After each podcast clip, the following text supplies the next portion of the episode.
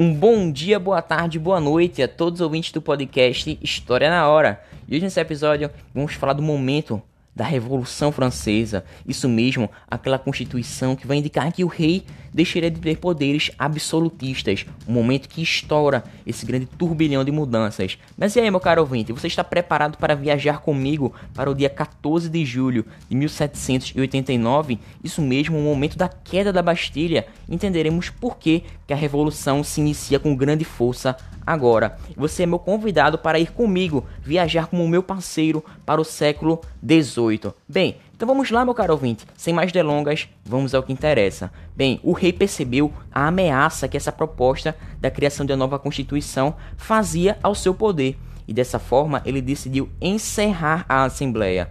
Por outro lado, existia uma multidão de trabalhadores armados, cuidado, armados, que apoiavam os deputados do terceiro estado, fora do palácio em que acontecia toda aquela discussão, que percebemos que ela era meramente econômica, não trazia nenhuma proposta social. E nesse dia que eu acabei de citar, 14 de julho de 1789, um grande contingente de sans-culottes invadiu e derrubou a Bastilha, que era uma representação do poder do antigo regime, ou seja, o poder absolutista do rei, sendo uma prisão real, né, uma prisão política dos prisioneiros políticos. Bem, e essa data marca o início da Revolução Francesa e até hoje é comemorada pela população da França. E esse período mostra a fraqueza da nobreza, que ficou cada vez mais evidente, de modo que essas revoltas vão também se alastrar para parte do campo, já que nesses períodos vão acontecer invasões de castelos, execução de famílias de nobres e também uma vingança acumulada de muitos e muitos séculos. E a burguesia, que estava temerosa, acaba extinguindo os direitos feudais, já que ela sabia que aquilo ali estava tomando rumos que não eram antes planejados, né? Estava tendo um grande conflito, era como um trem desgovernado, sem freios. Bem, Dessa forma, na cidade de Paris aconteciam inúmeras manifestações, choques entre o povo e os guardas que se mantinham fiéis ao rei. E como percebemos, no campo aconteciam constantes saques dos bens da nobreza e também do clero, além da destruição de cartórios e queima de títulos de propriedade, um episódio conhecido como Grande Medo. Mas bem, os deputados do Terceiro Estado estavam inspirados pelas ideias iluministas, e nessa invasão vale dizer que no, na tomada da Bastilha, o responsável pelaquela prisão foi morto por enforcamento. Bom, Vale dizer que com a criação da Declaração dos Direitos do Homem e do Cidadão em 1789, esse documento passava a defender a liberdade e a igualdade dos indivíduos perante a lei e também defendia a garantia de inúmeros benefícios à burguesia. Já em 1791 aconteceu a aprovação da primeira Constituição Francesa, que instituiu um poder legislativo baseado em eleições populares. Entretanto, o voto era censitário. Vale dizer que esse documento também aboliu o feudalismo e os privilégios da nobreza e também do clero, existindo também uma reorganização e descentralização da administração, como por exemplo, os bens eclesiásticos foram nacionalizados, os representantes da igreja foram submetidos ao poder do Estado, porém, por outro lado, é triste dizer que a escravidão nas colônias francesas permaneceu. Bom, com essa constituição, o absolutismo deixou de existir e foi substituído por uma monarquia constitucional. Dessa forma, o rei continuaria governando, entretanto, estaria submetido a uma constituição, fato que não agradou ao rei nem à nobreza de maneira alguma. Dessa forma, os monarcas absolutistas dos países vizinhos, como por exemplo a Áustria, Rússia e Prússia, também não ficaram satisfeitos com os rumos desse turbilhão de mudanças na França. Eles temiam que essas ideias da revolução chegassem a esses países, ameaçando seus poderes, e dessa forma, tais países formaram uma coligação, objetivando invadir a França. E, por fim, esse governo revolucionário, por fim, essa palhaçada que estava acontecendo lá. Para tanto, eles contaram com o apoio de muitos nobres franceses que haviam fugido e também do rei Luís XVI, esse rei que será um grande personagem para daqui a pouco, né? esse rei que não estava contente com essa limitação do poder imposta pela Constituição. Dessa forma, os revolucionários franceses tiveram que se preparar rapidamente para enfrentar os ataques das nações contrárias a essa revolução, ao movimento da Revolução Francesa. E os exércitos preparados, equipados e muito experientes daquelas nações que eram inimigas foram vencidos pela força de um exército nacional constituído pelo povo francês que lutava por sua pátria e por seus direitos. Vale dizer que durante esse período foi composto o hino da França, isso mesmo, La Marseillaise, sendo feito por Hugo de Lille, oficial francês e também autodidata em música. E esse canto era justamente um estímulo aos soldados nesse combate contra as nações inimigas. E a canção chegou a Paris com os soldados federados marselheses. E esse canto foi entoado na tomada do Palácio de Tulherias. Mas e aí, meu caro ouvinte? Como que é esse canto? E agora eu vou cantar um pouquinho para você. Escute a minha voz, se concentre nela. Vamos ver como que é esse hino da França e como ele refletia esses ideais da revolução. Então vamos lá.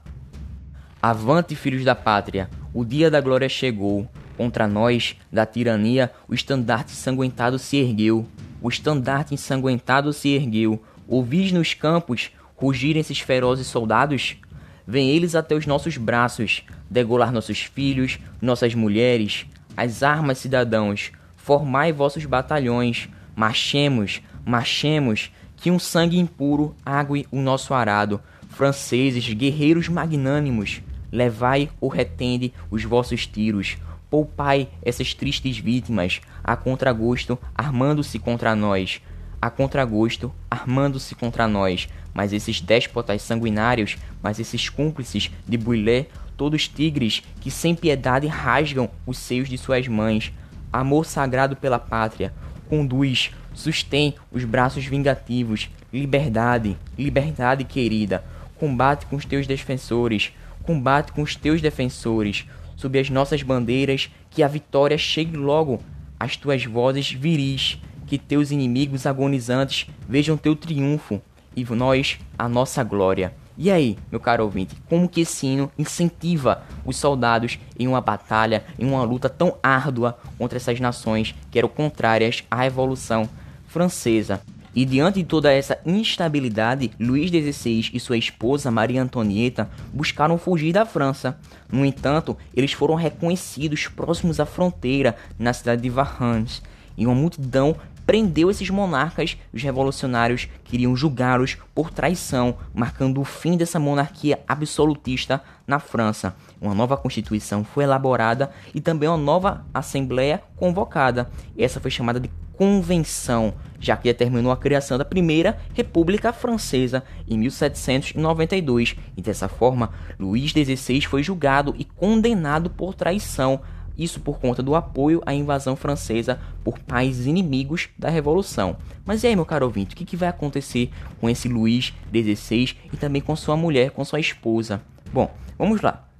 Podemos perceber que na Assembleia Revolucionária existiam basicamente três grupos políticos muito fortes que estavam disputando o poder. Dentre eles, os girondinos, que sentavam-se à direita do plenário e eram formados por membros da alta burguesia, defendendo assim o estabelecimento de um governo conservador, sem muitas reformas sociais, já que eles estavam temendo perder alguns de seus privilégios e queriam também garantir os seus interesses. Existia também o pântano, ou a planície, que sentavam-se no centro do plenário e também representavam a alta burguesia, Porém, eles por vezes defendiam acordos com os girondinos, ora com os jacobinos. E dessa forma, podemos chegar aos montanheses, ou também conhecidos como jacobinos, que sentavam-se do lado esquerdo, geralmente em cadeiras no alto do plenário. Esse grupo era o mais radical, formado por profissionais liberais, pequenos comerciantes e também artesãos, ou seja, a burguesia da classe mais baixa e dessa forma eles queriam mudanças profundas na sociedade